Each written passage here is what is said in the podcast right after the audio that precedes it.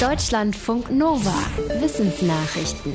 Der Klimawandel ist laut einer neuen Studie eindeutig mitverantwortlich für die Hochwasserkatastrophe letzten Monate in Deutschland. Zu diesem Ergebnis kommt ein internationales Wissenschaftsteam der Initiative World Weather Attribution. Demnach erhöht die Erderwärmung die Wahrscheinlichkeit extremer Regenfälle deutlich. Das Risiko von Naturkatastrophen in Westeuropa ist den Forschenden zufolge um ein Vielfaches höher als vor Beginn des menschgemachten Klimawandels. Für ihre Arbeit haben die Forschenden Wetteraufzeichnungen und Computersimulationen unter anderem aus Deutschland analysiert. Die Überflutungen in Rheinland-Pfalz, Nordrhein-Westfalen und Belgien letzten Monat waren die höchsten, die dort jemals gemessen wurden. Es kamen etwa 220 Menschen ums Leben. Ein Schuss aufs Tor, von dem alles abhängt und der Ball geht daneben. Selbst die besten Fußballspieler und Spielerinnen der Welt scheitern im Elfmeterschießen. Dieses Phänomen heißt Choking under Pressure. Eigentlich steigern Menschen unter Druck ihre Leistung. Ist der Druck aber zu hoch, lässt die Leistung nach. Eine Art Vorführeffekt. Bei Menschen ist dieses Verhalten bekannt und gut untersucht. Ein Team der Uni Pittsburgh hat dieses Verhalten jetzt bei Affen nachweisen können. Die Rhesusaffen waren darauf trainiert, eine schwierige Aufgabe zu lösen. Dafür bekamen sie unterschiedlich gute Belohnungen. Obwohl die Affen die Lösung eigentlich drauf hatten, verschlechterte sich ihre Leistung, wenn die Belohnung zu groß wurde. Unter diesem Druck wurden die Affen zu zögerlich. Den Forschenden zufolge scheint es also eine Art grundlegendes Verhalten zu sein, das nicht nur Menschen plagt.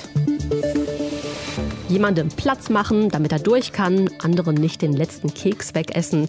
Alles freundliche Gesten im Alltag. Im Fachmagazin PNAS schreiben Forschende, dass diese Form der sozialen Achtsamkeit von Land zu Land unterschiedlich zu sein scheint. Sie haben Menschen aus 31 Ländern befragt. Der Fokus lag dabei auf Entscheidungen, bei denen Menschen auf andere Rücksicht nehmen, bevor sie eine Entscheidung treffen. Ergebnis, in Japan sind die Menschen besonders rücksichtsvoll, gefolgt von Österreich und Mexiko. Deutschland landet auf Platz 10. Interessant ist den Forschenden zufolge, dass es einen Zusammenhang zwischen sozialer Achtsamkeit und dem Umweltbewusstsein zu geben scheint. Das heißt, dass soziale Achtsamkeit möglicherweise nicht nur dazu führt, dass man rücksichtsvoll mit einzelnen Menschen ist, sondern aus Rücksicht für die Mitmenschen auch die Umwelt schont. Dass die Delta-Variante des Coronavirus ansteckender ist als andere, war schon bekannt. Jetzt zeigt eine südkoreanische Studie, wie viel ansteckender. Forschende haben an allen Tagen einer Infektion die sogenannte Viruslast bei Betroffenen gemessen. Am ersten Tag der Symptome war die Viruslast mit Delta im Schnitt 300 Mal höher als bei der Ursprungsversion. Das bedeutet den Forschenden zufolge aber nicht, dass Delta 300 Mal infektiöser ist. Die Übertragungsrate ist etwa zweimal so hoch wie bei der Ursprungsversion. Anders ausgedrückt, mit Delta kann ich bei gleichem Verhalten doppelt so viele andere Menschen anstecken. Die Analyse zeigt aber auch, dass die große Viruslast von Delta im Laufe der Infektionen allmählich abgenommen hat. Am vierten Tag der Symptome war sie nur noch 30 Mal höher und am zehnten Tag genauso hoch wie bei der Ursprungsversion. Für viele geht beim Grillen der Genuss schon vor dem ersten Bissen los, wenn es lecker riecht. Diesen Geruch nachzumachen ist nicht leicht. Eine Wissenschaftlerin hat ihre Versuche dazu jetzt auf der Konferenz der amerikanischen Gesellschaft für Chemie vorgestellt. Sie hat pflanzliche Alternativen untersucht. Burger Patties, die nicht aus Fleisch, sondern aus Soja oder Erbsen gemacht sind. Dafür hat sie die flüchtigen Duftstoffe chemisch analysiert. Sie hat aber auch Probanden riechen lassen. Die mussten Aromen wie fleischig, fettig, butterig, süß oder gerösteter riechen.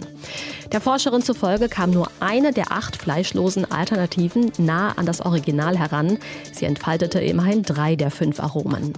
Das Schwierige, Fleisch riecht roh kaum, entwickelt beim Braten aber einen intensiven Geruch.